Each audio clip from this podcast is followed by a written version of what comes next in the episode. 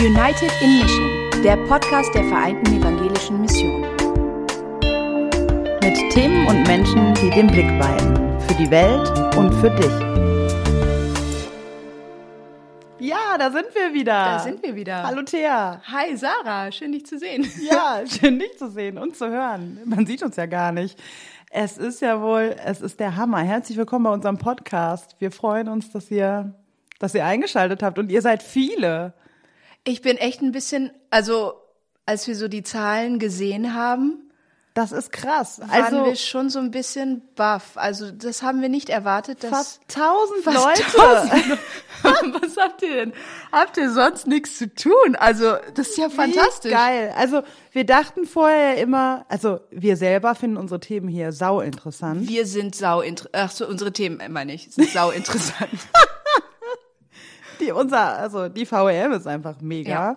Ähm, aber dass es euch auch interessiert, das freut uns total. Wir haben Deswegen- auch tolles Feedback bekommen. Ja. Auf per, also persönlich, per Sämtliche Instagram, ähm, auf Facebook. äh, Facebook. Also es ist echt, ja, vielen, vielen Dank. Immer, Ja. immer weiter gerne reinhören und teilen und anderen davon erzählen und uns auch gerne uns erzählen, was was ähm, ihr gut fandet oder was ihr was ihr gerne als also Themenvorschläge nehmen wir ja, auch sehr gerne unbedingt. entgegen. Was ja, wollt ihr sonst noch hören? Absolut. Genau. Ja, wir haben äh, heute wollen wir euch wieder mit reinnehmen in ein Thema, das zum einen äh, uns vielleicht allen auch schon zu den Ohren hinaushängt, äh, heraushängt. Ähm, aber wir wollen euch noch mal eine andere Perspektive auf die weltweite Pandemie geben und ja uns mal mit dem Thema Corona beschäftigen und zwar nicht nur mit Corona in Deutschland, das hören wir jeden Tag. Ähm, d- das kann man gar nicht umgehen. Das betrifft unser Leben ja auch. Ähm, aber wir wollen den Blick mal wenden, was eigentlich Corona in Asien und Afrika bedeutet. Ja, und deswegen haben wir zwei Gäste hier heute. Ähm, unser erster Gast ist ähm, der Generalsekretär der Vereinten Evangelischen Mission, Pfarrer Volker Dalli.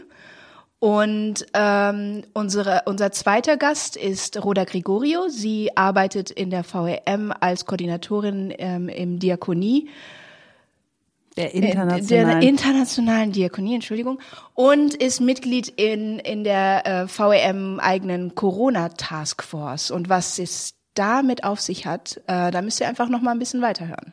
Genau. Also das äh, schon mal als kleiner Appetizer, was ja heute noch passieren wird.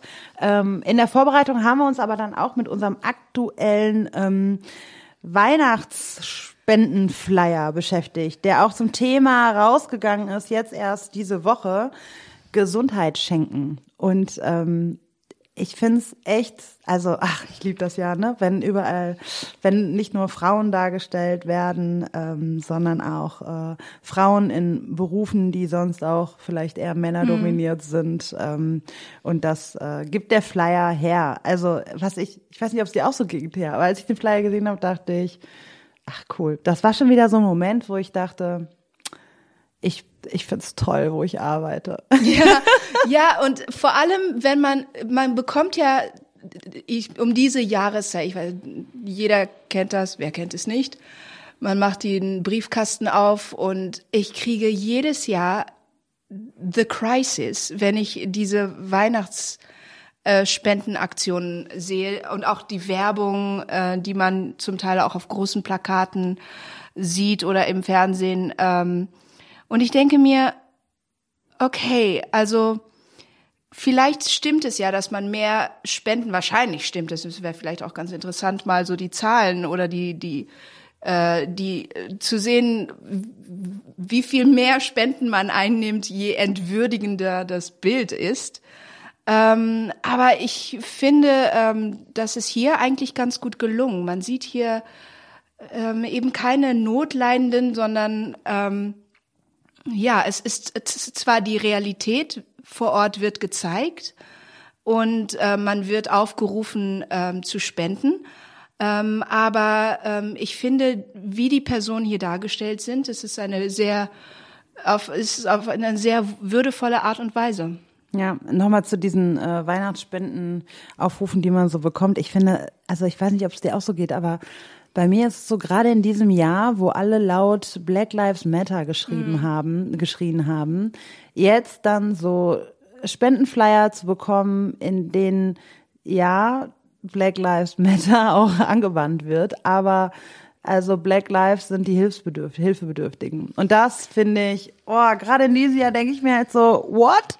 Habt ihr? Es hat echt so einen komischen Beigeschmack. Ne? Ja, genau. Und ich finde es halt, ähm, genau, bei Gesundheit schenken, ähm, bei unserem Spendenflyer einfach so cool, dass dazu muss man aber wissen, ähm, dass halt eine Ärztin zum Beispiel vorgestellt wird in dem Flyer Dr. Kahindo Furaha, ähm, Kongolesin und sie arbeitet in Tansania in unserem Personalaustausch und ist dort halt auch, also sie ist Angestellte der VEM und ähm, arbeitet dort als Gynäkologin im äh, Norden Tansanias als Ärztin in einem Krankenhaus und versorgt da irgendwie eine ganze Region und so. Und das ist echt krass und ähm, wird auch gebraucht, ihre Expertise.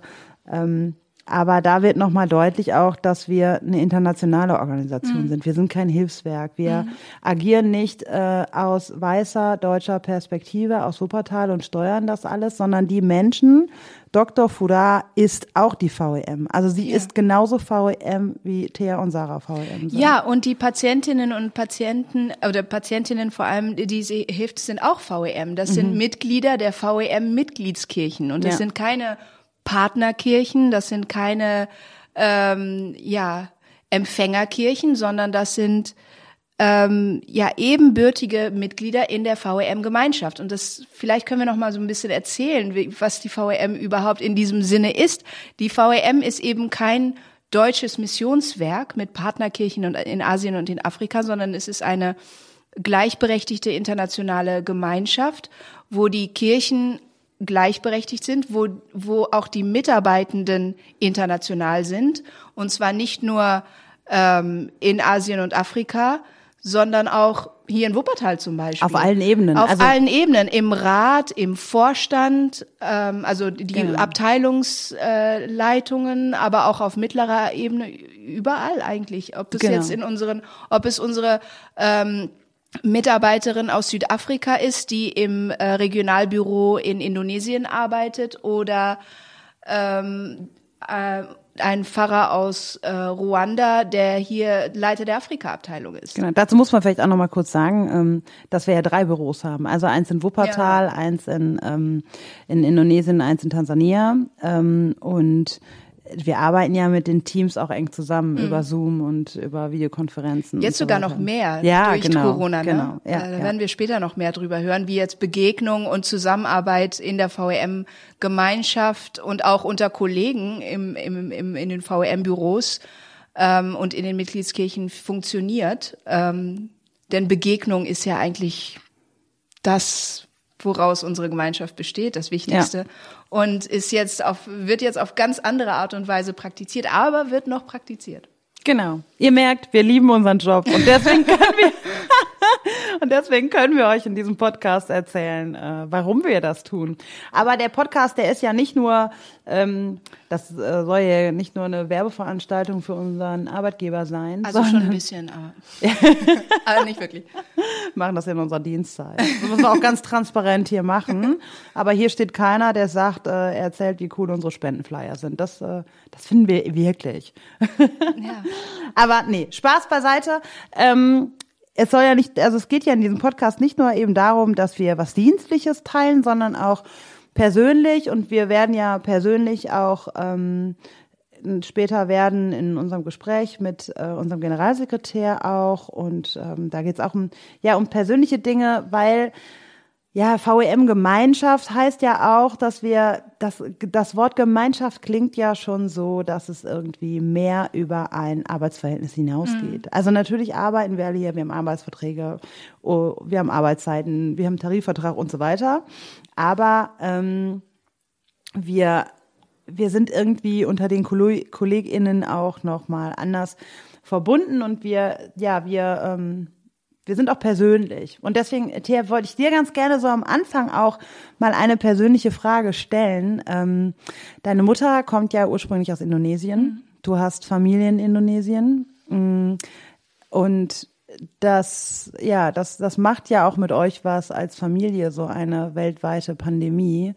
Es reißt euch irgendwie auch auseinander. Die Verhältnisse in Indonesien sind ähm, anders als die in Deutschland. Ja. Ähm, und deine Eltern, die sind auch gerade aktuell beruflich in Indonesien und werden vermutlich, glaube ich, auch nee, nicht, nicht vermutlich, an werden auf jeden Fall nicht da sein. Genau. Also und da wollte ich einfach mal fragen, ähm, wie was was macht Corona mit deiner Familie?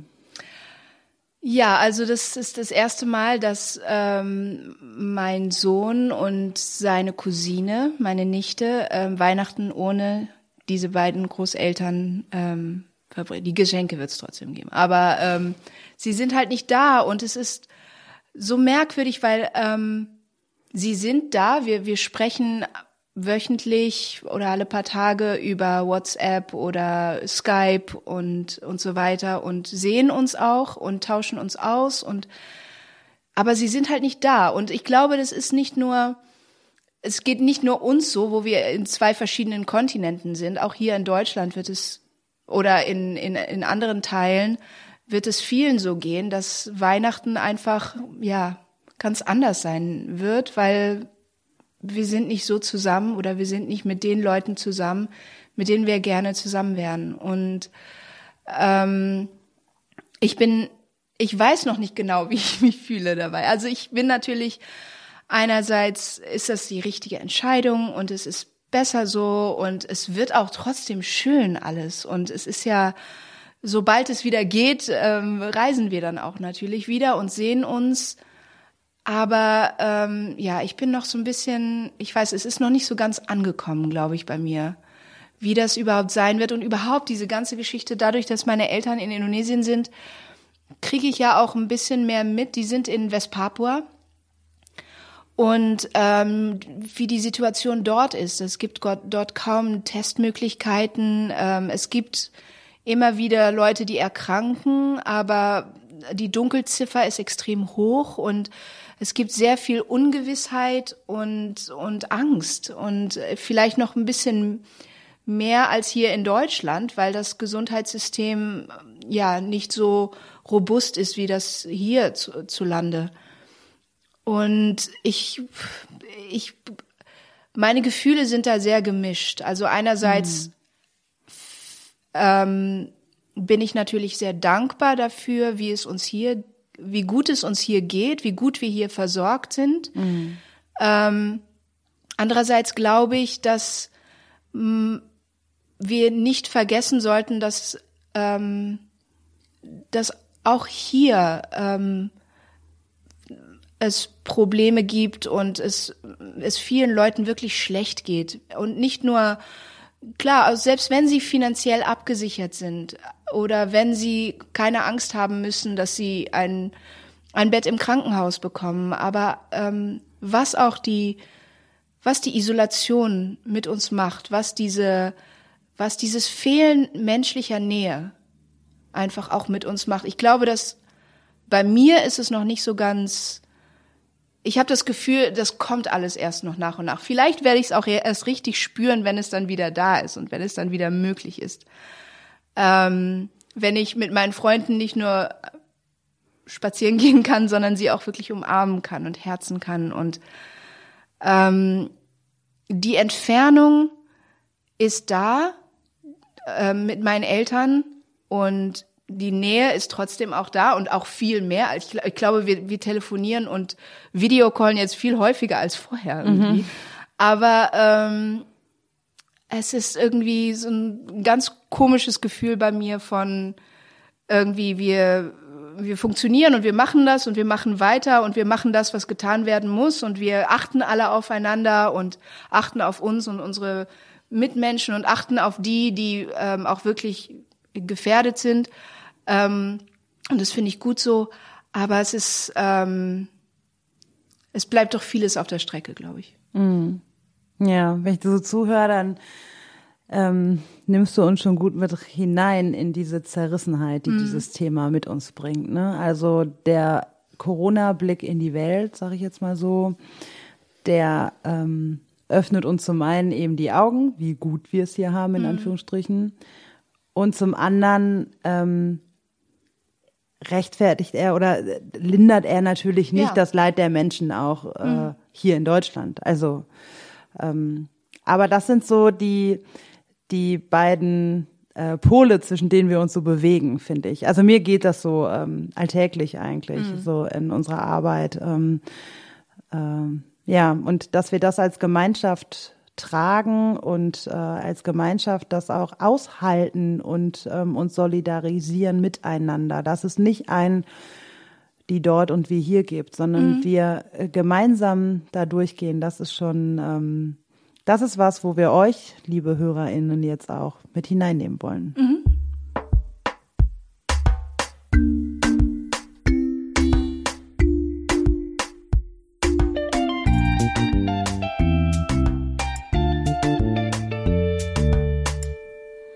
Ja, also, jetzt haben wir unseren ersten Gast da. Ja, und nicht irgendein Gast. Wir haben den Chef des Den Ladens Chef hier. persönlich. Den Chef Unseren Chef persönlich. Ja, den Generalsekretär der Vereinten Evangelischen Mission, Volker Dalli. Schön, dass Sie da sind. Dankeschön. Aber Chef ist ja schon ganz falsch. So verstehe ich mich ja selber gar nicht. Wie verstehen Sie sich denn? Sind wir direkt, direkt drin im Gespräch? Ich verstehe mich eigentlich ähm, eher in dem Sinne zu sagen, ich versuche mit einer gewissen Vorbildfunktion anderen zu zeigen, wie wir arbeiten könnten Das oder ist- sollen. Das ist doch eine schöne Leitungshaltung. Das ist ja finde. ein sehr interessantes Hierarchieverständnis auch. Ja, natürlich gibt es trotzdem Hierarchien. Ähm, Ja. Letztlich bin ich ja auch der, der ähm, verklagt wird, wenn was schiefgehen sollte. ja, oder wo gesagt wird, ja, Sie haben das aber unterschrieben, Sie haben die Verantwortung zu tragen Mhm. und solche Dinge. Aber ähm, so ist es eben. Jetzt sind wir schon direkt so drin im Dienstlichen. Ähm, aber wir sind ja auch ein sehr persönlicher Podcast hier. Und uns hätte so interessiert, was sind denn so drei Dinge, die vielleicht nicht direkt so auf der VEM-Website stehen, die man aber über sie wissen sollte? Also, ich habe heute Morgen mein Handy vergessen. Ähm, grundsätzlich fände ich das gut, aber ich erwarte das sechste Enkelkind. Ähm, und jetzt bin ich sozusagen abgeschnitten von der Kommunikation mit der Tochter, die irgendwann eigentlich in dieser Woche ihr Kind kriegen sollte. Ähm, und ähm, bin etwas ähm, aufgeregt, nach Hause zu kommen, um zu gucken, ob da was passiert ist. Aber was man eben wissen sollte, Familie bedeutet mir sehr viel. Und insofern ist das für mich tatsächlich eine Herausforderung, nicht zu wissen, was heute ist oder nicht äh, und Standby da zu sein. Wir sind eine sehr große Familie. Die Covid-19-Regelungen machen uns auch eine gewisse logistische äh, Problematik deutlich, weil wenn man sich nur mit Kleinstgruppen treffen kann, ist das für eine Großfamilie schon sehr schwierig. Bei fünf Kindern, sechs Enkelkindern, ähm, dazugehörigen Schwiegerkindern wird man einfach sehr viel mehr als zehn Personen in einer Weihnachtsfeier. Aber wir arbeiten einen logistischen Plan aus, wie wir uns trotz der Beschränkungen alle irgendwo sehen können. Okay. Ja, was sollte man noch über mich wissen? Ähm, auch beruflich. Ähm, ich gehöre zu denen, die sagen, wenn sie gefragt werden, was sie sind, ich bin Missionar. Ähm, ist vielleicht etwas ungewöhnlich, weil Missionar sein im Bereich der Kirche äh, wird oft etwas anrüchig angeschaut, aber überall sonst in der Gesellschaft ist Missionar sein eigentlich cool. Also wenn ich in die Industrie gucke, die haben Mission Statements, ähm, die reden von ihrer Mission ganz offen und frei und ähm, sind auch stolz auf ihre Mission. Und einen gewissen Stolz auf die Mission äh, der Vereinten Evangelischen Mission bin ich eben auch und scheue mich deshalb nicht zu sagen, ich bin Missionar. Und als drittes vielleicht, ich gehöre zu den Leuten, die, wenn sie gefragt werden, ähm, wie es mir geht, ähm, ich ehrlich sage, ob es mir jetzt gerade gut geht, aber im Großen und Ganzen bin ich einfach glücklich und zufrieden. Pablo Neruda hat posthum eine, ein Buch wurde rausgebracht, das hat den Titel Ich bekenne, ich habe gelebt. Ähm, meiner Frau habe ich schon gesagt, das möchte ich auf meinem Grabstein stehen haben. Ich bekenne, ich habe gelebt, weil ich finde das Leben einfach toll. Das ist eine schöne Haltung. Finde ich auch. Ja. Wir könnten direkt einsteigen und nochmal über Mission reden. Ne? Das tun wir jetzt aber nicht. Wir haben ein neues Thema. Vielleicht laden wir, haben wir direkt noch ein Thema für Ja, eine weitere Folge, die wir mit Ihnen die- aufnehmen. Einen neuen Termin machen.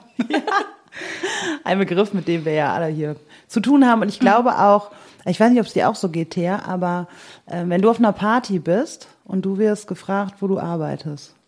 Was sagst du dann?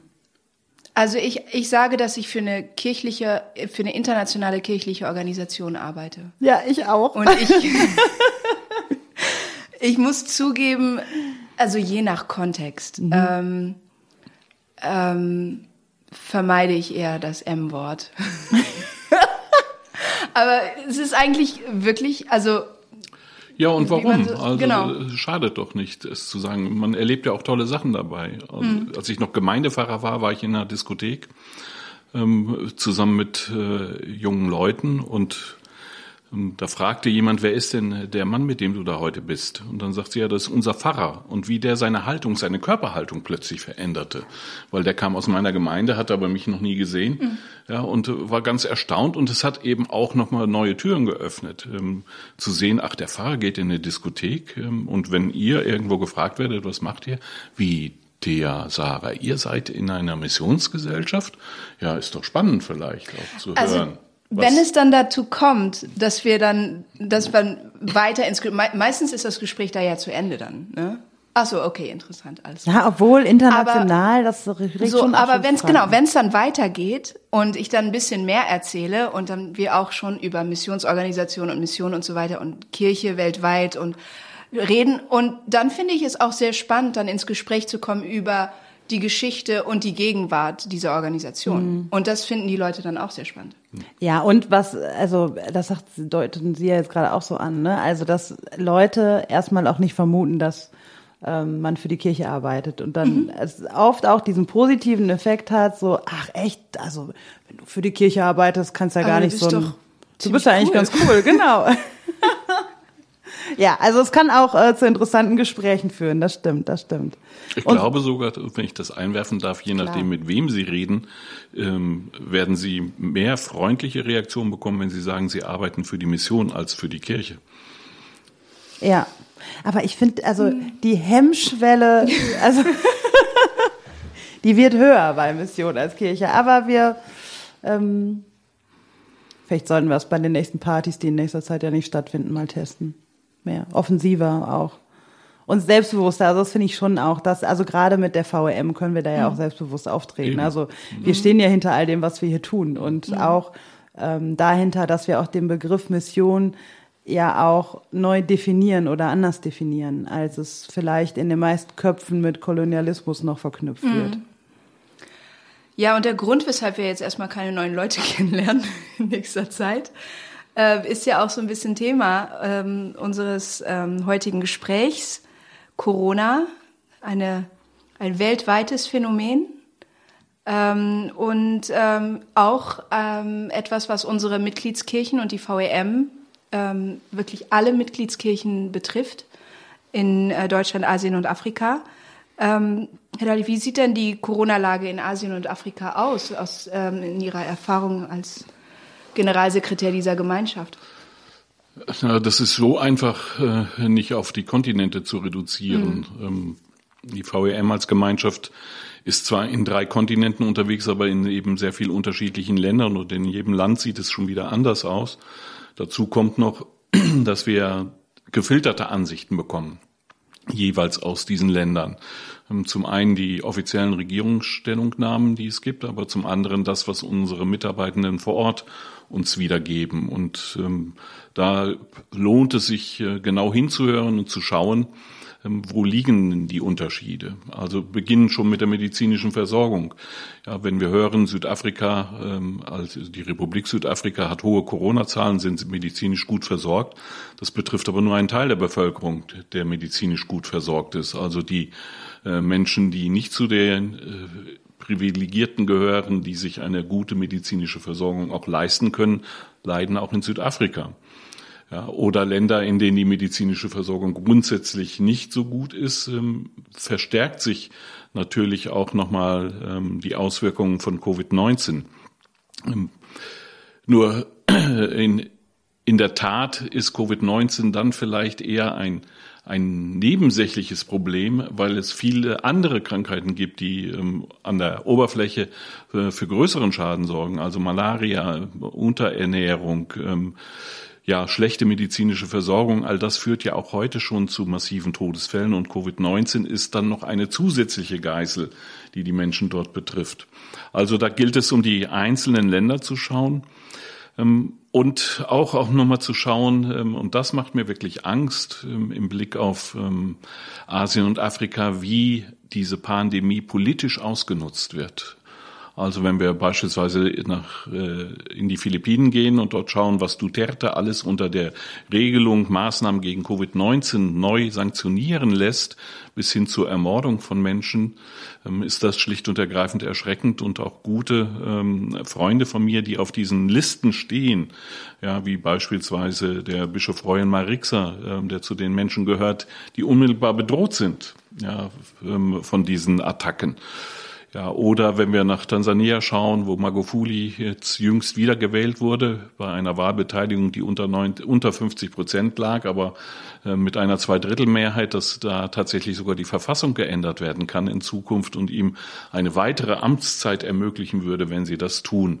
Und da erleben wir, wie die Opposition maßgeblich ähm, ja, äh, unter Druck gesetzt wird, auch bis hin äh, zu Kirchen ja, einer unserer vertrauten Bischöfe hat einen dringenden äh, Notruf geschrieben an uns, um die Frage zu klären, was ist, wenn er persönlich angegriffen, attackiert wird, wie schnell kann er das Land verlassen und in welche Richtung und inwieweit kann die Vereinte Evangelische Mission ihm dabei helfen. Und äh, das sind dramatische Auswirkungen jetzt äh, von Corona auf der politischen Ebene. Ähm, insofern gibt es kein allgemeines Sagen in, in Asien oder Afrika, sondern da müsste man tatsächlich jedes äh, der einzelnen Länder, und das sind bei der VEM 19, ähm, unterschiedlich bewerten. Mhm. Man hört schon so ein bisschen auch bei Ihnen raus, dass ähm, unsere 39 Mitglieder, das sind nicht einfach nur Mitglieder. Also die Beziehungen, die gehen ähm, schon über so ein normales Arbeitsverhältnis hinaus, wenn Sie sagen, dass ein Bischof auch ein guter Freund ist und ähm, das zeigt ja auch, dass unsere Gemeinschaft irgendwie nicht ähm, auf 40 Arbeitswochenstunden begrenzt ist, sondern dass auch Freundschaften entstanden sind. Sie waren auch etliche Jahre in Indonesien, haben dort gelebt und gearbeitet, auch für die VEM. Und auch da sind ja nochmal Freundschaften entstanden, ähm, zu denen sie auch heutzutage noch äh, ein gutes Verhältnis haben, ähm, auch wenn sie jetzt in einer anderen Rolle in der VEM sind. Bekommen Sie da auch, können Sie da noch mal so ein bisschen vielleicht erzählen, was so persönliche Nachrichten äh, so sind, also wie die sich jetzt auch noch mal geändert haben ähm, und ja, was Sie da so noch von persönlicherer Seite so mitbekommen von Freundinnen und Freunden aus Indonesien oder aus anderen Ländern, in denen Sie Freunde und Freundinnen haben? Ja, wenn wir bei, bei Indonesien bleiben, muss man sich vielleicht ein bisschen klar machen, wie ist das äh, Leben in einem Krankenhaus in Indonesien. Also ähm, es gibt eben nicht die stationäre Aufnahme und dann habe ich drei Mahlzeiten am Tag, mhm. ja, sondern äh, da ist es üblich, dass die Familie kommt, das Essen bringt, ähm, mich bekocht vor Ort vielleicht sogar. Ja, all das ist ja ausgeschlossen durch die Isolationsregelung. Wie soll das dann gehen? Also die, die Isolierung ähm, eines Kranken in Indonesien ähm, führt noch zu viel weiteren Folgeerscheinungen, die wir uns so vielleicht nicht bewusst machen. Das betrifft auch andere Länder ähm, äh, innerhalb der VEM-Gemeinschaft, wo eben Versorgung im Krankenhaus auf die Familie ähm, abgegeben wird. Ähm, das haben wir selber erlebt in Krankheitsfällen, ja, wo auch äh, Familienmitglieder von uns krank waren, dass selbstverständlich man dann durch die Gemeinde oder wen auch immer dort begleitet wurde. Das wird durch Covid-19 sehr eingeschränkt. Ähm, der andere Punkt ist, was mir Freunde erzählen, ist, äh, dass vergleichbar mit anderen epidemischen Krankheiten oder wir sind jetzt kurz vor dem Welt-AIDS-Tag äh, sogar vergleichbar mit AIDS zunehmend zur Stigmatisierung kommt. Also Leute mhm. kommen ins Krankenhaus und äh, man erzählt dem Umfeld nicht, ich bin wegen einer Erkältung hier oder wegen Covid-19, weil man Angst hat, dann auch nochmal Kontakte zu verlieren darüber hinaus. Und das ist durchaus erschreckend. Ähm, erschreckend natürlich auch, ähm, wenn Menschen sterben ähm, an den Folgen von Covid-19, die man persönlich gut kennt, wie der Leiter einer unserer Mitgliedskirchen, der Karobata-Kirche, der in der vergangenen Woche gestorben ist, Augustinus Purba. Einer der Kirchenleitenden, der äh, in seinem ganzen Arbeitsleben sich engagiert hat für Flüchtlinge, für Opfer aus dem Vulkanausbruch des Sinabung, ähm, für die Migranten, die aus äh, Myanmar gekommen sind als Muslime, um dort Asyl zu gewähren und der dann durch so eine Krankheit eben auch, ähm, ich sag mal, das Opfer einer ähm, zu diesem Zeitpunkt noch nicht effektiv bearbeiteten Erkrankung wurde. Und das ist erschreckend. Ähm, erschreckend ist eben auch, wie an mancher Stelle offiziell damit umgegangen wird. In Tansania werden ja keine ähm, Covid-19-Todesursachen mehr benannt. Ja, wenn jemand gestorben ist, stirbt er an einer Lungenentzündung oder an Atemstillstand oder an was auch immer, aber nicht als eine Folge der Erkrankung. Was wir nur wissen ähm, durch die persönlichen Kontakte ist, dass die Zahl der Beerdigungen enorm angestiegen sind. Und das muss man ja irgendwoher erklären können. Ja, und äh, offen darf man darüber nicht reden. Ähm, es ist aber deutlich, dass die Zahl der Opfer ähm, auch in, in Tansania sehr viel höher ist, als offiziell bekannt gegeben wird.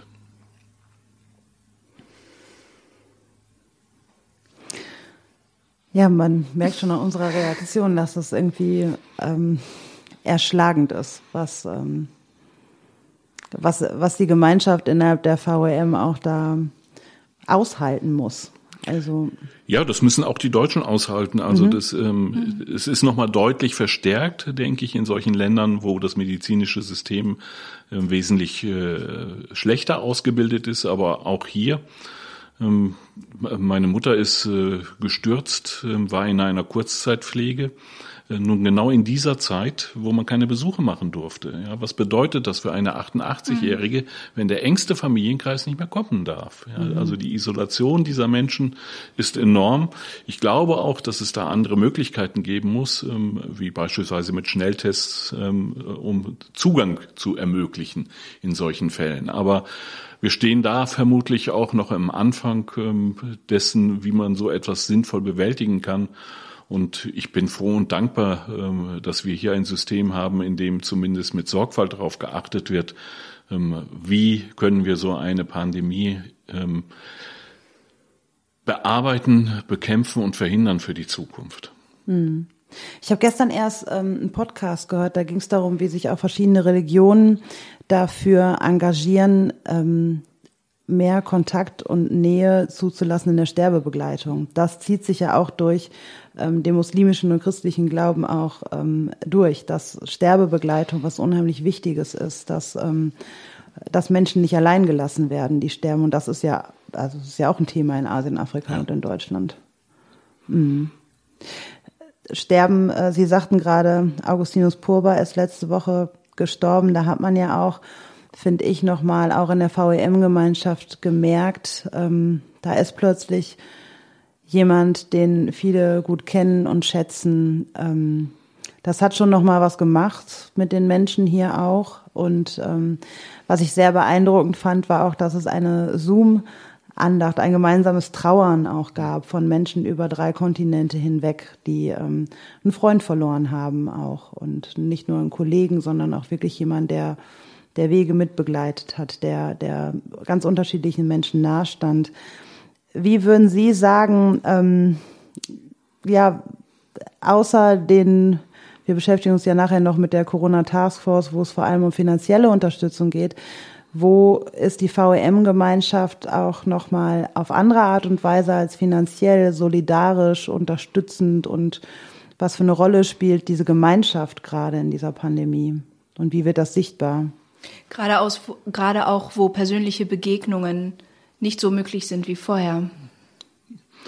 Ja, das entscheidende Stichwort ähm, haben Sie eben genannt, solidarisch. Ähm, ich glaube, dass wir da tatsächlich auch noch einen gewissen Lernbedarf haben, dass Solidarität mehr ist als Helfen. Ähm, mehr auch als materielles Helfen insbesondere, sondern Solidarität geht viel tiefer. Ähm, es geht dahin, ähm, vor allen Dingen auch erstmal zuzuhören.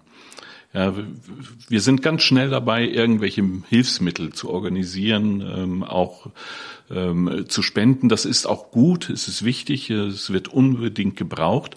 Ähm, aber auf der Strecke bleibt dann oft das Zuhören und äh, zu erfahren dabei, wie geht es denn meinem äh, Gegenüber in einer ganz anderen Situation in der Welt. Ja, und in dem Zuhören entwickeln sich dann vielleicht auch, wenn man sorgfältig zuhört, ganz neue kreative Ansätze in der Frage, ähm, was kann man noch tun. Ja, wenn, wenn wir aufmerksam zuhören, macht es vielleicht äh, Sinn, statt äh, Hygienemittel zu schicken, die Teile zu unterstützen, die man vor Ort selbst herstellen kann. Also wir haben Mitgliedskirchen, die ähm, machen, produzieren inzwischen selbst ähm, Desinfektionsmittel. Ja, und brauchen im Grunde genommen nicht die fertigen Kartuschen aus Deutschland, sondern sie brauchen die Rohmaterialien, um das herzustellen. Dazu muss man aber zuhören, um genau zu gucken, mhm. was ist der eigentliche Bedarf im Augenblick. Ähm, auch wertzuschätzen, was an Kreativität kommt und es nicht, ähm, wie es schnell passiert, ähm, zu belächeln. Also ähm, wir hatten ein Bild auf unserer Homepage, das ist auch, glaube ich, immer noch da, wo eben ein Bananenblatt als Maske genutzt wird. Ja, da kommt schnell, dass Leute äh, darüber lächeln und sagen, ach, die Armen in diesem Land oder so. Ja, aber das ist eine hohe Kreativität zu sagen, also was kann ich denn alles machen, mhm. wenn ich diese grundsätzlichen Mittel nicht so zur Verfügung habe? Also da äh, dieser Punkt des Zuhörens, aber dann eben auch das, was Sie angesprochen haben, beispielsweise im, im Blick auf die Andacht, ähm, die wir gehalten haben. Die war ja nicht ähm, singulär jetzt nur für Augustinus Purba, sondern die halten wir wöchentlich äh, in der Gemeinschaft der VEM. Ein, ein Lernergebnis aus der Corona-Zeit. Ähm, das hätten wir ja eigentlich schon immer machen können. Internationale Andachten äh, digital äh, in die drei Kontinente zu äh, senden und zum, äh, zur Beteiligung einzuladen. Aber das haben wir gelernt, aus dem Umgang mit Covid-19 zu entdecken, wie, welche digitalen Möglichkeiten haben wir und wie können wir eben auch, wenn wir uns physisch nicht treffen, trotzdem gemeinsam Gottesdienst feiern. Das ist ein schönes Beispiel dafür, die Andacht. Aber es gibt eben auch andere Dinge, äh, wo das möglich ist. Und viele Partnerschaftsgruppen haben das auch organisiert in der Vergangenheit und zu sagen, also was äh, erlaubt uns die Technik heute, an Gemeinsamkeit doch noch ähm, zuzulassen, so dass äh, auch wenn es keine physischen Begegnungen gibt, immerhin noch Begegnungen möglich sind. Ja, die sehen natürlich ganz anders aus. Ja, und vieles ähm, wird, äh, glaube ich, lange brauchen, bevor wir sie digital umsetzen. Also seelsorgerliche Gespräche am Monitor sind schwierig, ähm, sage ich ganz ehrlich. Ähm, da muss die Not schon sehr groß sein, der Betreffenden, wenn sie sagen, jetzt möchte ich doch darüber mal mit dir reden. Ähm, aber auch das gibt es. Ähm, aber ähm, Sie können dann hinterher nicht den Computer in die Arme nehmen als Trost. Ja, das bleibt uns versagt. Also insofern werden wir immer irgendwann wieder physische Begegnungen brauchen, wenn wir als Gesellschaft existieren wollen. Aber wir können eben ähm, ernst nehmen, was uns andere sagen wir haben in der VM beispielsweise den äh, wöchentlichen Gebetsaufruf, unseren sogenannten Prayer Alert, in dem miteinander geteilt wird, was sind die Sorgen der Menschen vor Ort? Was bewegt uns jetzt und wie nehmen wir das mit hinein ins Gebet? Ähm, Dorothee Sölle, ähm, nicht unbedingt äh, bekannt für ihre Frömmigkeit, hat aber im Blick aufs Gebet einmal gesagt, liebe Freunde, natürlich hilft es, sich eins wissen mit der Kraft, die den Grashalm durch den Asphalt brechen lässt.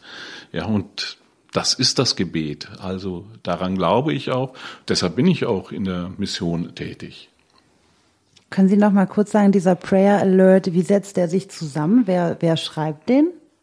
Ja, zusammen ähm, gesetzt wird es hier bei uns im Wuppertal ähm, in der Abteilung Evangelisation, die sich dafür verantwortlich zeigt. Aber die setzt nicht die Themen, sondern es wird aus den Mitgliedskirchen an uns gemeldet, was ist aktuell ähm, die Herausforderung, vor der wir stehen, welche Not haben wir, was möchten wir in, im Gebet getragen wissen. Ähm, und so kommt ähm, jede Woche eine Vielzahl von Meldungen Manchmal sind es so viele Meldungen, dass wir sagen, es wird wegen der Lesbarkeit gar nicht möglich sein, alles in einen Prayer Alert zu bringen.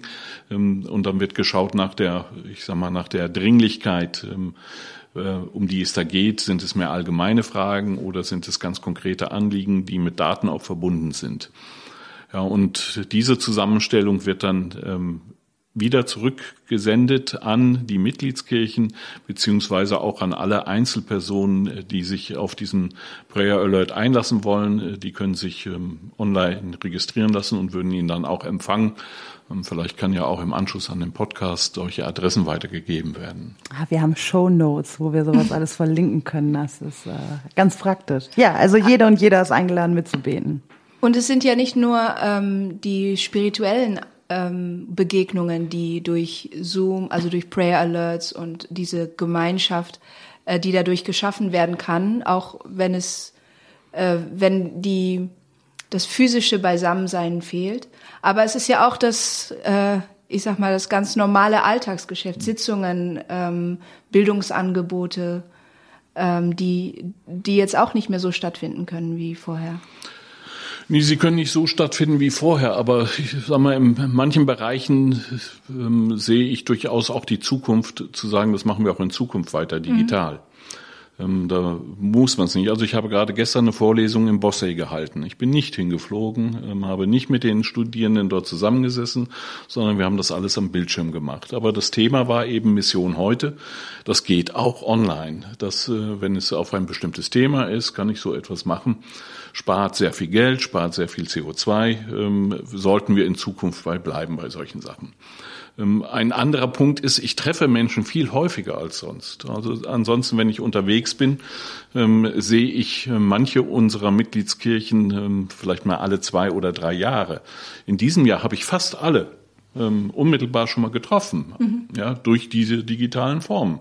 Ja, und ich glaube, ich habe sogar alle getroffen. Es war, stand noch einer aus, die war aber jetzt auf einem Meeting mit dabei. Also ähm, das sind Sachen, die waren vorher gar nicht äh, denkbar. Ja, und das hilft. Ich glaube, dass sich auch viele Kontakte dadurch intensiviert haben. Also wenn ich, ich habe ja in der Regel äh, meistens mit Kirchenleitenden zu tun, ähm, aufgrund meiner Position in der VEM, aber ähm, dass ich jetzt äh, Kirchenleitende, neue Bischöfe beispielsweise, die neu gewählt wurden, ähm, sofort begrüßen kann in der Gemeinschaft der VEM, mit ihnen reden kann, ihre Wünsche abfragen kann und nicht erst warten muss, bis es wieder zu einem normalen Dienstbesuch kommt, der üblich ist. Hätte man alles schon früher machen können, ähm, haben wir nicht dran gedacht, dass das so einfach möglich ist. Ähm, insofern haben wir auch viel gelernt in diesem Bereich. Ja, da ist aus der Not eine Kreativität ähm, hervorgelockt worden, die vielleicht auch für die Zukunft noch ähm, ja, neue, neue Möglichkeiten schafft. Ja, der Rat, also der internationale Rat der VEM, hat für sich sogar bereits beschlossen, dass sie sagen, in der Zukunft werden wir von unseren Treffen eins zumindest digital halten, ja, äh, weil die Erfahrungen positiv waren. Mhm. Man sagen kann, ja, es geht. Man muss gucken, was auf die Agenda in solchen digitalen Treffen kommt. Ja, bestimmte Dinge passen da nicht wirklich gut rein, äh, aber die kann man dann in einem physischen Treffen später verhandeln. Ich meine, das merkt ja jedes Presbyterium gerade, dass ähm, Gremiumsitzungen auch per Videokonferenz funktionieren. Ja. Ja, ja vielen Dank. Ähm, wir haben ja uns am Anfang der Sendung mit dem Weihnachtsmailing beschäftigt, um nochmal einen kurzen Bogen zu machen wieder. Ähm, Gesundheit schenken ist da das Thema. Das hat ja auch mit der Corona-Situation zu tun. Oder wie würden Sie das sehen? Warum wurde ausgerechnet in diesem Jahr das Thema Gesundheit schenken als Weihnachtsspendenaktion gewählt? Ja, aus meiner Sicht wurde es gewählt, um ein wenig deutlich zu machen, dass es neben Corona auch noch Gesundheitsprobleme gibt.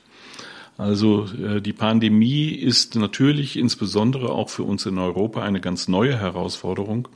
Aber es gibt viele andere Herausforderungen in dem Gesundheitssektor, die ja nicht weg sind, dadurch, dass wir jetzt eine Pandemie haben, sondern äh, wir sagen, wir müssen darauf das Augenmerk auch nochmal richten, dass äh, die Menschen in unseren Mitgliedskirchen an ganz unterschiedlichen Stellen einen hohen Bedarf haben, äh, eine bessere Gesundheitsvorsorge zu bekommen, aber auch bessere Ausbildung zu bekommen im Bereich der Gesundheit und ähm, wir engagieren uns ja auch weiterhin da drin, indem wir Stipendien ausgeben, ähm, um den Arztberuf zu erlernen oder sich anders weiter zu qualifizieren und ähm, vor Ort möglichst auf dem Grassroot-Level, wo keine Krankenhäuser erreichbar sind, auch eine medizinische Grundversorgung zu sichern. Und ähm, dies gerät zum Teil in Vergessenheit. Ähm, wir haben tatsächlich auch ähm, Verträge verlängert, die eigentlich ausgelaufen wären und nach den Regularien der VEM nicht nochmal verlängert werden konnten, weil wir gesagt haben, in dieser Situation medizinisches Personal auszutauschen, wird problematisch. Und insofern verlängern wir über die normalen Regularien hinaus nochmal Ärzte insbesondere an ihren Einsatzorten, also beispielsweise eine Gynäkologin in Tansania, ja, oder ein Mediziner in äh, Westpapua, die nach den normalen Regularien in diesem Jahr wieder zurück in ihre Heimatländer gegangen wären, ähm, die aber jetzt ähm, auch selber bereit sind und zu sagen, nein, in dieser Situation wollen wir nicht den Einsatzort verlassen, weil wir sehen, dass wir hier besonders gefordert sind. Ja, all das kostet natürlich auch Geld ähm, und insofern ist die Gesundheitsfürsorge oder dieser Begriff Gesundheit schenken gewählt worden, um die Möglichkeit den Menschen dort zu schenken. Hm. Ja, also ähm, wir haben wir haben ja noch das Thema, wie man, das ist ja noch ein Thema eines einer Podcast-Folge. Aber wir wollen vielleicht doch noch, wo wir Sie jetzt gerade hier haben, ein bisschen auch dadurch, dass es ähm, das Thema Spenden und wir sind ja eine Missionsgesellschaft oder eine Missionsorganisation, die sich auch kritisch mit ihrer Geschichte und auch mit ihrer äh, mit mit mit ihren Methoden und ihren mit ihrer Art und Weise äh, der Solidarität äh, zu äußern ähm, auseinandersetzt. Ja, wie können wir eigentlich heutzutage Spenden akquirieren? Wie können wir helfen, Solidarität zeigen und trotzdem noch ähm, es vermeiden, äh, Stereotype zu reproduzieren oder zu verstärken? Gerade hier ähm, diese diese Spendenaktion Gesundheit schenken ist vor allem für die für die für Deutschland gedacht ähm, und ähm, also ich finde, der Flyer und, und, und diese Spendenaktion an sich sind ziemlich gelungen, aber ähm, besteht die Gefahr nicht trotzdem irgendwie auch? Ja, aber gerade da, äh, wenn wir genau schauen, finde ich, haben wir es geschafft, Stereotype zu vermeiden. Also wir zeigen nicht Menschen, die krank sind, mhm. sondern äh, wir zeigen äh, Erfolgsstories ja, und berichten von diesen Erfolgsstories. Also Dr. Fura in Karakwe, ähm, die dort arbeitet in einem Krankenhaus äh, seit einigen Jahren. Ähm, oder eben Bibiane äh, Shiragane, die im Westkongo unterwegs ist in der Familientherapie. Und ich habe sie da einmal selber erleben dürfen im vergangenen Jahr äh, mit einer fantastischen Arbeit, ähm, wo zu sehen war, dass die Menschen ähm, direkt auf sie warten, wenn sie kommt, ähm, um mit ihr zu besprechen und zu diskutieren, wie sieht Familienplanung aus, was muss ich tun, um mich vor HIV/AIDS zu schützen. Ja, und diese Erfolgsstories zu erzählen, also nicht den Menschen in der Not ähm, plakativ darzustellen. Natürlich wird das viele Spender ähm, eher locken, könnte ich mir vorstellen. Aber auch so eine Erfolgsstory hat ja etwas zu sagen. Also das passiert mit ihrem Geld. Hier wird tatsächlich etwas erreicht. Ähm, auch in dem Bereich, wo wir sagen, wir ähm, geben Stipendien aus für medizinische Berufe. Ja, wir machen immer wieder Tracer Studies, also für, äh, verfolgen, was ist aus diesen Menschen geworden, die einmal finanziert wurden. Also was machen die heute, an welchem ähm, Arbeitsbereich sitzen die, ähm, was ist der Erfolg dieses Stipendiums gewesen, das es einmal gegeben hat. Und diese Geschichten miteinander zu teilen und anderen zu erzählen, sind hoffentlich auch Motivation genug, um dann in den eigenen Geldbeutel zu greifen und zu sagen, ja, das lohnt. Ähm, hier äh, wird positiv die Kraft äh, meines Gegenübers gestärkt. Ja, wir merken ein spannendes Thema. Dazu können wir noch eine weitere Podcast-Folge machen. Das tun wir auch. Ja. Ähm, weil es schon auch nicht so einfach ist, gerade ähm, wenn man auch andere Organisationen sieht, die darauf weniger Rücksicht nehmen und ähm, wo dann doch wirklich eher das Spendenakquirieren im Vordergrund steht und eben nicht die Würde der Menschen auch zu wahren. Ähm, vielen Dank, dass Sie uns hier Rede und Antwort gestanden haben. Gerne und gerne auch ein Podcast zum Thema Mission. Gerne, ja, das haben wir auch vermerkt. Ja, nee, das, ist, äh, das, das haben wir vermerkt. Äh, Herr Dalli, Sie sind dazu herzlich nochmal eingeladen, dann äh, jetzt schon an dieser Stelle gesagt. Das nächste Mal beschäftigen wir uns aber erstmal mit dem Thema White Saviorism und Spendenakquirierung. Mhm ähm, weil wir doch heute gemerkt haben, gerade auch im Gespräch mit Ihnen und mit der Beschäftigung mit dem Thema, das sind zwei Themen, ähm, die nah beieinander liegen. Und ja. die Frage kam doch immer wieder auch auf in der Vorbereitung. Deshalb danke, dass Sie kurz auch auf diese Frage eingegangen sind mhm. und danke, dass Sie heute hier unser Gast waren. Bitteschön. Einen schönen Tag noch. Ebenso. Ebenso, danke.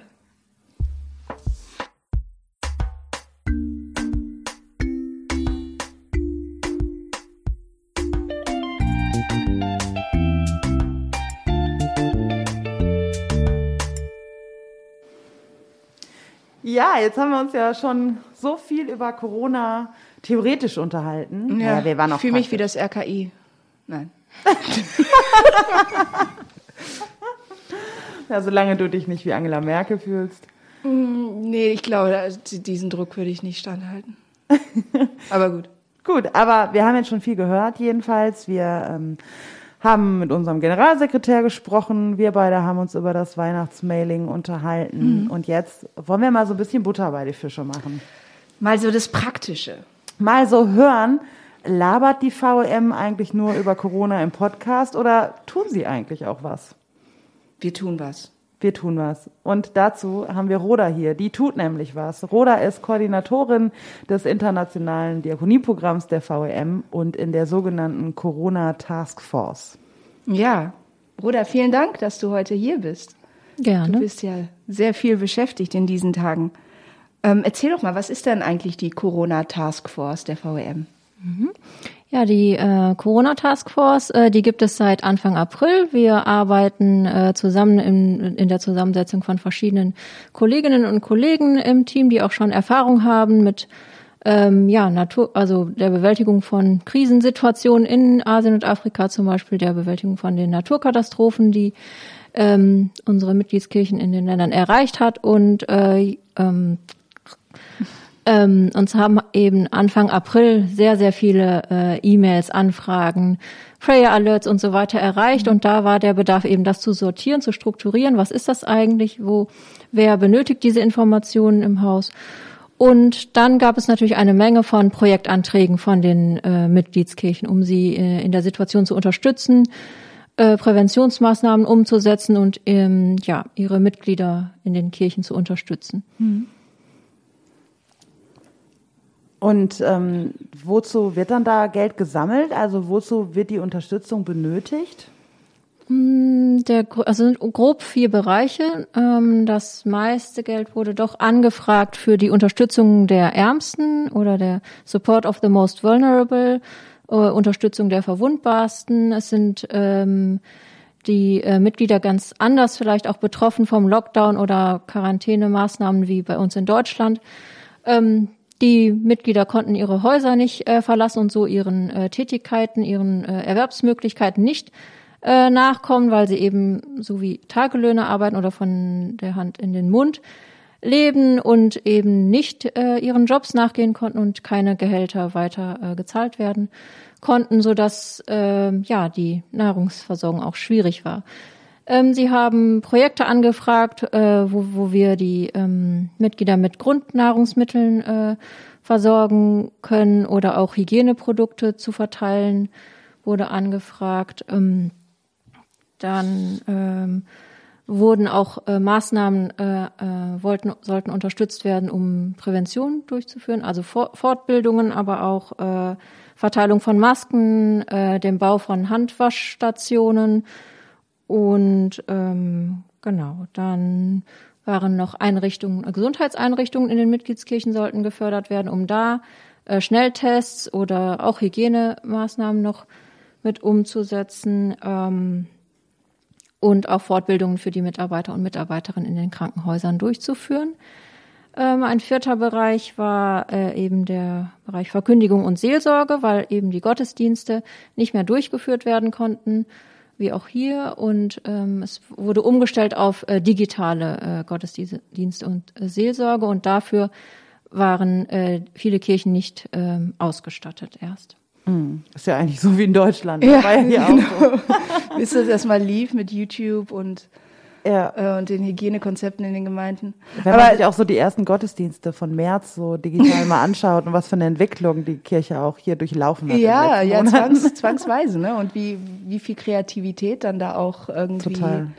äh, ans Licht kommt plötzlich. Ähm, ja, es ist ja viel Geld auch zusammengekommen. Also die VEM hat ja viel Geld zur Verfügung gestellt und es ist auch ziemlich äh, einiges an Spenden zusammengekommen. Ähm, wie, wie wurde das dann verteilt?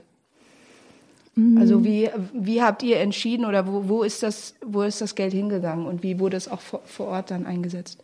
Ja, wie gesagt, es kamen sehr, sehr viele Anträge zu verschiedenen ähm, Bereichen und zuerst hat die VEM eine Million ähm, ähm, ja, in das äh, Sondermittel für das United Against Covid-19 äh, zur Verfügung gestellt und sehr schnell kamen dann von den Mitgliedskirchen sowohl in Deutschland, aber auch aus Asien und Afrika Mittel, die sie dazu äh, gefügt haben, sodass wir bald anderthalb Millionen zur Verfügung hatten und haben äh, geschaut, was oder in welchem in welcher Höhe haben die äh, Kirchen die Anträge gestellt und ich habe die Frage vergessen.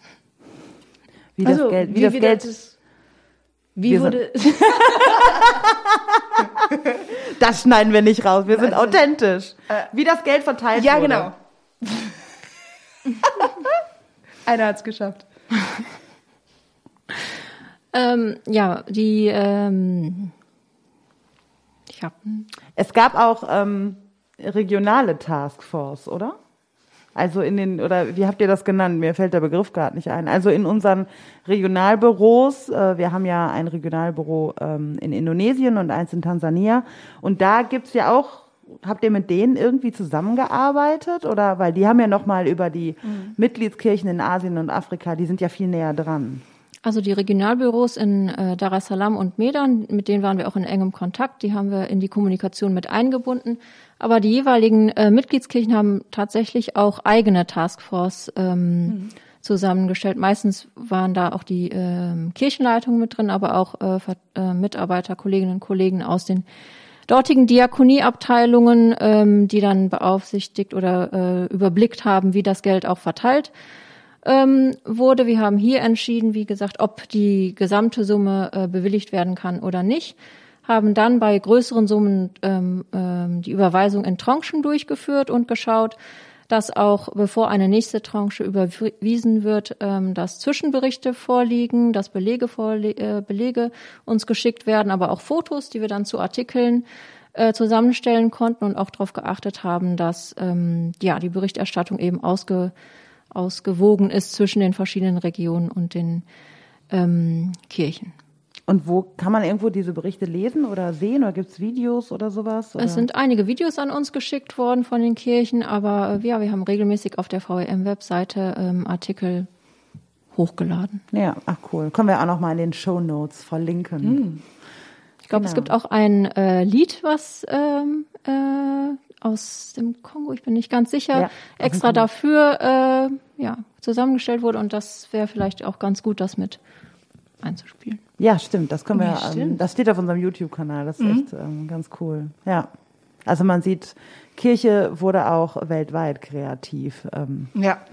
Das Ja. ist schon echt, also das Kirche, das finde ich auch nochmal ganz spannend, dass Kirche sich nicht nur in Deutschland komplett umkrempeln musste und sich neu erfinden musste und auf so vielfältige Art und Weise kreativ werden musste, sondern dass das in Asien und Afrika ja auch, also bei all der Not ja auch Verkündigung ähm, nochmal neu auch zu denken und äh, auch so Filme zu produzieren, wie der jetzt ähm, aus dem Kongo, der auf unserem YouTube-Channel steht. Ne? Das finde ich schon ja, beeindruckend. Ein Projekt, was wir auch gefördert haben, war zu Mime und Pan äh, zu Pantomime ähm, Kunst. Ähm, da hat, da wurden Mutmachervideos äh, erstellt, um eben ähm, die Mitglieder an ihren, an ihre Stärken auch zu erinnern in dieser schwierigen Zeit. Und ja, Cool. Oh, das ist cool. Und ja, ich finde das schön, ähm, sozusagen auch die Stärken anzusprechen, weil ich glaube, man hat auch sehr viel neue Arten der, der Solidarität gesehen. Ne? Die, dass plötzlich Leute äh, gesehen haben, was sind denn meine Stärken, wie kann ich helfen, wie kann ich beitragen. Und es ist ja nicht immer nur Geld, es ist ja auch,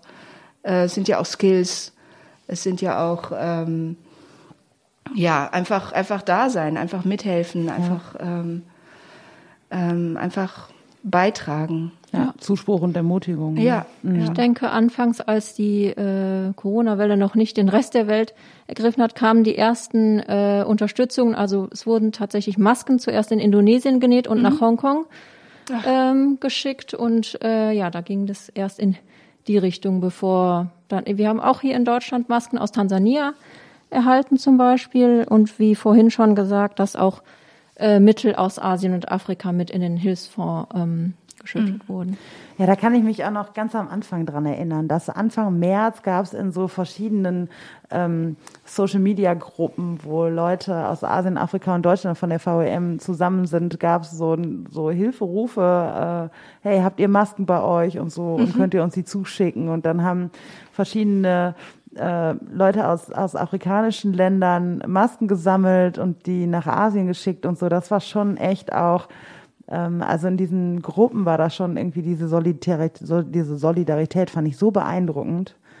Das Und ich cool. finde es, weil wir reden ja über übers Netzwerken und wir haben vorher all diese internationalen ähm, Konferenzen und Tagungen und Fortbildungen und so weiter gemacht, wo die Leute sich wirklich begegnet sind und wir schreiben dann in unsere Berichte rein, ja, wir erhoffen auch, dass die Netzwerke, die dort entstanden sind, und das wurde ja wirklich, dass es weitergeht und es wird ja wirklich auf die Probe gestellt und hat sich ja auch bewährt. Ne? Da sind ja wirklich Leute, die über die VEM zusammengekommen sind, in Netzwerken verbunden gewesen und haben sich gegen, gegenseitig helfen und unterstützen können.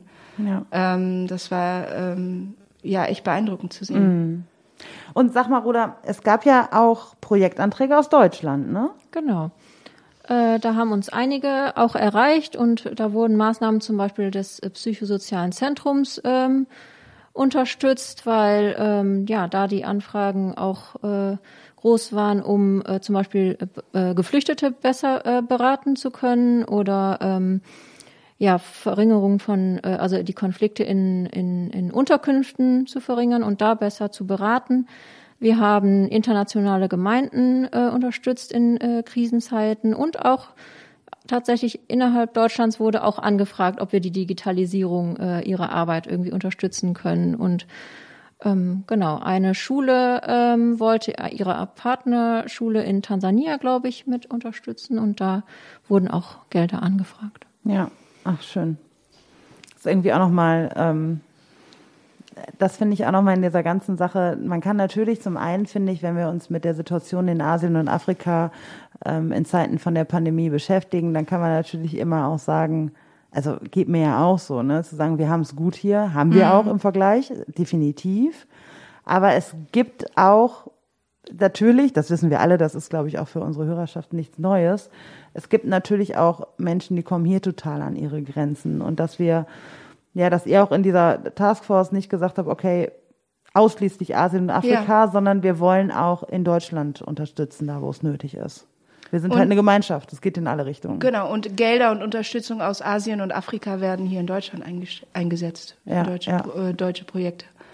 Ähm, ja, das ist, glaube ich, ganz wichtig auch zu sehen, dass äh, diese Krise halt, es äh, geht nicht immer nur ums, ums physische Überleben, sondern es gibt so vielfältige Probleme, so vielfältige ähm, Situationen, die geschaffen wurden in, in allen, ja, in allen möglichen Bereichen.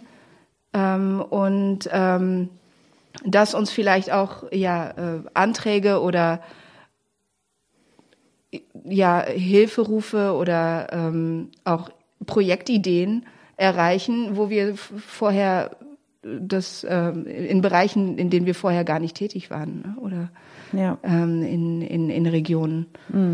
Und ähm, das ist dann auch wieder neue, neue Impulse für unsere Arbeit hier.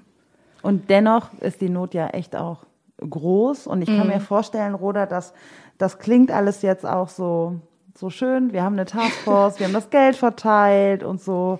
Aber habt ihr das Gefühl, also, oder kann man das Gefühl gerade überhaupt erreichen, dass, dass ihr allen gerecht werdet? Oder habt ihr eigentlich das Gefühl so, oh, das, Wir sind nur ein Tropfen auf dem heißen Ja. Stein. Ich denke, im Großen und Ganzen können wir äh, schon das äh, erfüllen oder dem äh, helfen. Es waren ja auch sehr unterschiedlich hohe Anträge da und aus verschiedenen äh, Richtungen. Und ähm, anfangs, wie gesagt, haben wir es erstmal äh, gleichmäßig äh, verteilt und ähm, und je nach äh, Bedarf eben entschieden, wie viel wirklich äh, unterstützt, Unterstützung äh, ähm, ja, gefördert werden kann. Jetzt zuletzt haben wir nochmal äh, drauf geschaut, als die ähm, Anträge kamen, was können wir wirklich mit dem verbleibenden Geld noch ähm, unterstützen. Denn wir wissen auch nicht, wie es weitergeht, ob noch wieder eine zweite, dritte Welle kommt und ob wir das Geld erstmal ähm, zurückhalten und haben geschaut, welche besonders dringlichsten Projekte können wir fördern mhm. oder auch innovative äh, Projekte.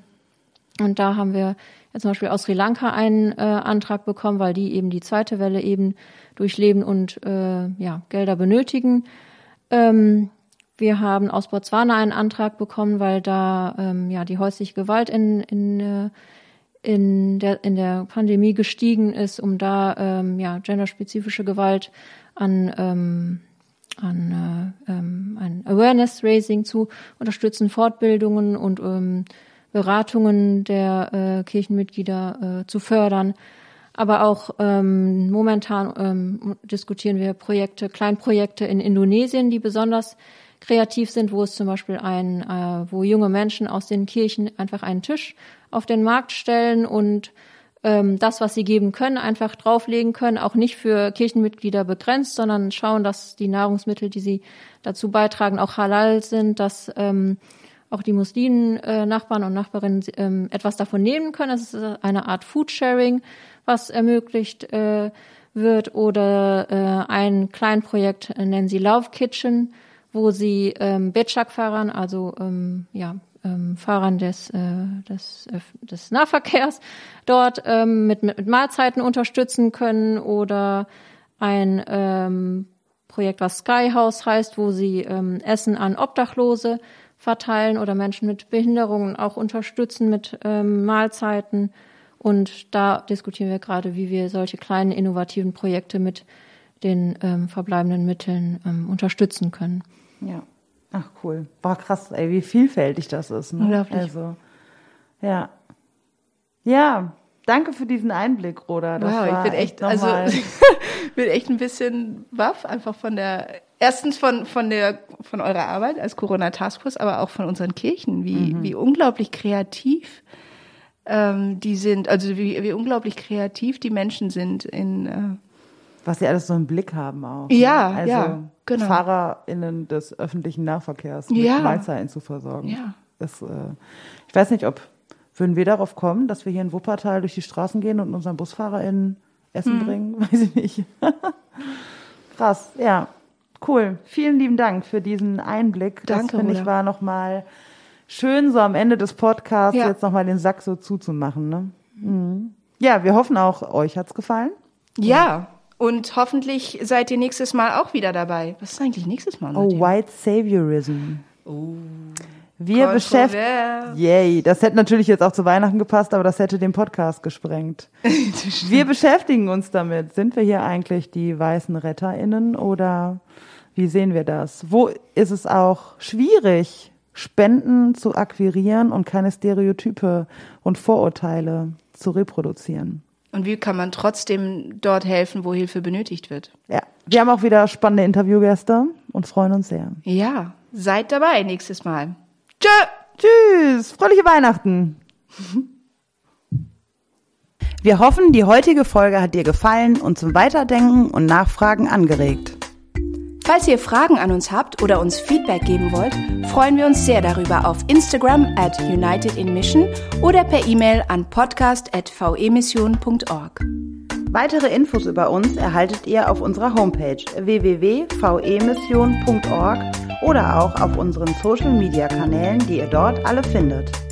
Mit dem Podcast wollen wir Kirche und Ökumene zu euch nach Hause bringen. Wenn du das für eine gute Idee hältst und uns unterstützen willst darin, dann empfehle uns gerne weiter. Zum Beispiel, indem du auf Instagram oder Facebook von dem Podcast berichtest und deine Gedanken zum Thema teilst. Danke für eure Unterstützung und fürs Reinhören und vor allem für all die Menschen, die den Podcast inhaltlich und persönlich mit Beiträgen bereichern. Bis dahin mit den besten Grüßen von der VEM.